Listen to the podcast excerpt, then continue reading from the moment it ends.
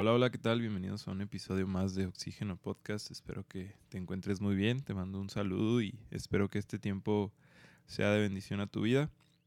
El día de hoy quiero hablarte acerca de un tema muy importante en la vida de, los creyentes, algo que ah, podría decirse o ah, deberíamos de arraigar esto a nuestro corazón ah, como algo diario, algo que debemos de estar haciendo eh, constantemente, que es la limpieza, ¿verdad? De nuestro, de nuestro corazón, de nuestra alma, de nuestro espíritu. De tener esa higiene espiritual donde podamos estarnos examinando. Y el versículo que quiero compartir ah, acerca de este tema es, está en Salmos, Salmos 51, versículo 7. Dice, purifícame con hisopo y seré limpio, lávame y seré más blanco que la nieve. Hay una palabra aquí que me llamó mucho la atención, que de primera instancia no sabía a qué se refería. Eh, cuando dice aquí, purifícame con hisopo. Y haciendo una, una pequeña investigación muy superficial del, de lo que era el hisopo, eh, a lo mejor ahorita tú ah, se te viene a la mente lo que es un hisopo, ¿no? El, el clásico ah, palito que es para quitar la cerilla de tus oídos. Pero el hisopo que habla aquí es de una planta eh, que se usaba pues antes. No sé si aún se utiliza para esto, me supongo yo que sí, o a lo mejor en algunas ah, etnias o en algunos pueblos todavía se sigue utilizando. Era una planta curativa, eh, medicinal, que tenía propiedades eh, como de bálsamo o se utilizaba como bálsamo para las personas que sufrían de lepra. Eh, con este bálsamo pues eh, se ponía sobre las heridas y pues se iba, se iba sanando, ¿verdad? Pero había un proceso eh, algo, algo largo.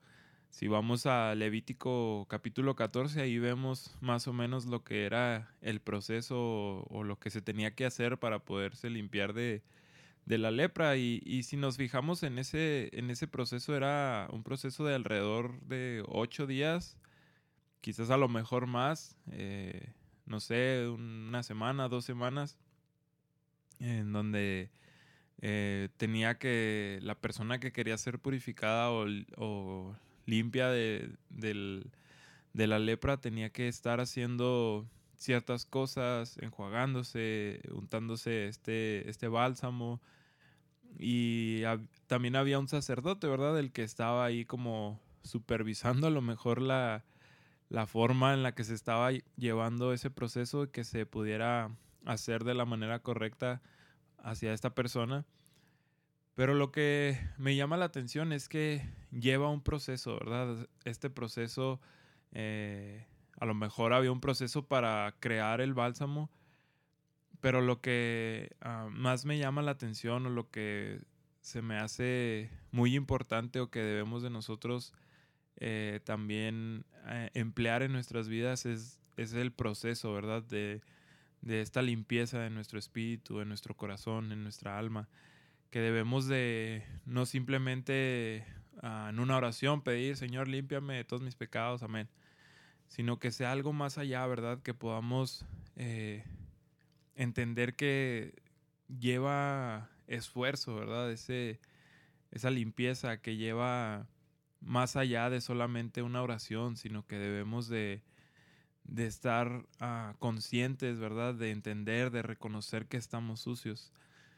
Eh, a mí la verdad es que no me gusta mucho ah, limpiar los trastes, este, pero hay, hay, unos casos específicos en los trastes, ¿verdad? Donde tienes que dar ah, varias talladas a un vaso, a un plato, porque la suciedad está demasiado ah, pegada o tienes que usar ciertos ah, detergentes o jabones especiales para poder quitar esa suciedad, ese, esa mancha, qué sé yo y debemos de utilizar otras cosas, esforzarnos más, ¿verdad? Tallarle más fuerte y hasta que sea ah, removida esa suciedad.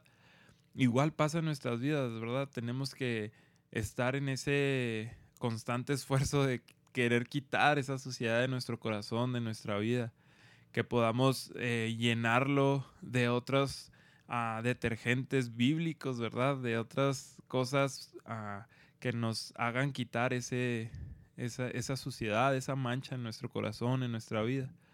Que podamos eh, no solamente, porque sería muy desagradable, ¿no? El, el, no sé, a lo mejor un día que llegues a tu casa y agarres un vaso y te toque que todavía tiene ahí eh, las, las, rayitas marcadas de la leche, ¿no? O, o, que en el plato todavía haya un cacho de pollo ahí este, embarrado en el plato, ¿verdad? Pues no, debemos de, de limpiarlos bien, ¿verdad? Y también nosotros debemos de limpiar nuestro corazón.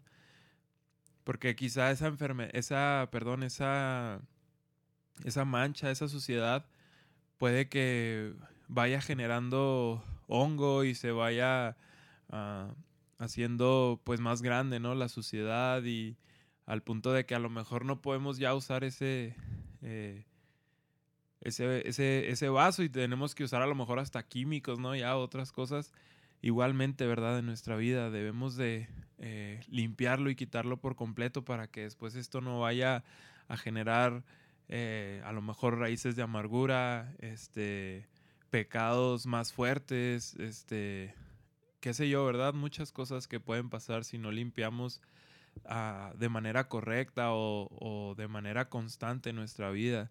Que cada día podamos nosotros ir con nuestro Dios, con nuestro Señor, con el único mediador que es el que puede quitar estos pecados de nuestra vida y entregárselos, ¿verdad? Eh, oía a un pastor esta mañana eh, que decía que eh, la primer parte de la limpieza o de, de, este arrepentimiento es el reconocimiento, ¿verdad? El saber que hemos pecado, el saber que tenemos algo malo dentro de nosotros, el saber que eh, estamos mal, ¿verdad? Que hemos hecho pecado contra Dios, que hemos hecho mal contra Dios.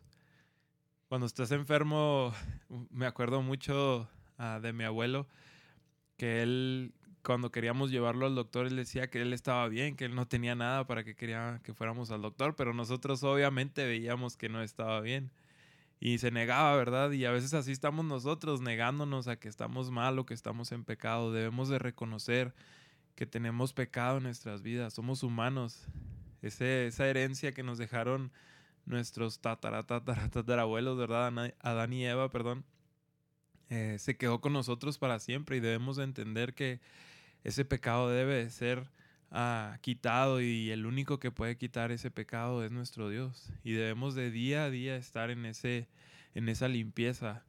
Ah, recuerdo mucho a mi madre que no le gustaba eh, o no le gusta verdad dejar los platos sucios en el eh, en el lavaplatos ahí en el zinc y ella prefiere a lo mejor hasta dormir, eh, dormir un poco más tarde pero que no se quede ningún plato porque no quiere que se hagan cucarachas o que se hagan ahí, eh, pues que quede oliendo feo, ¿no? Hasta, hasta eso.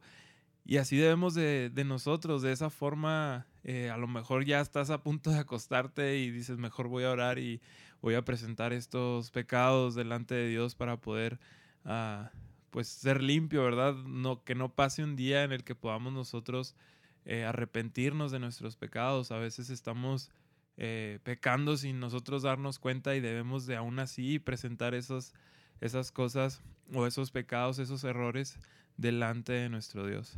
Te invito a que cada día estés eh, en examinación, en una evaluación, autoevaluación, ¿verdad? Que podamos ver que somos pecadores, que podamos reconocer que hemos hecho mal y que podamos así después de reconocer entregar esos pecados a Dios, que Él es el único que los puede limpiar, que Él es el único que puede, eh, es el único detergente, ¿verdad?, que va a quitar por completo esos pecados.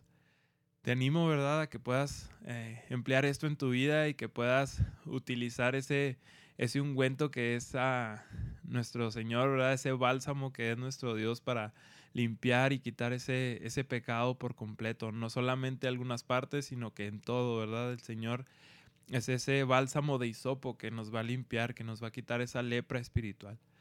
Te animo a que pienses en esto y que puedas ah, tener una buena higiene espiritual.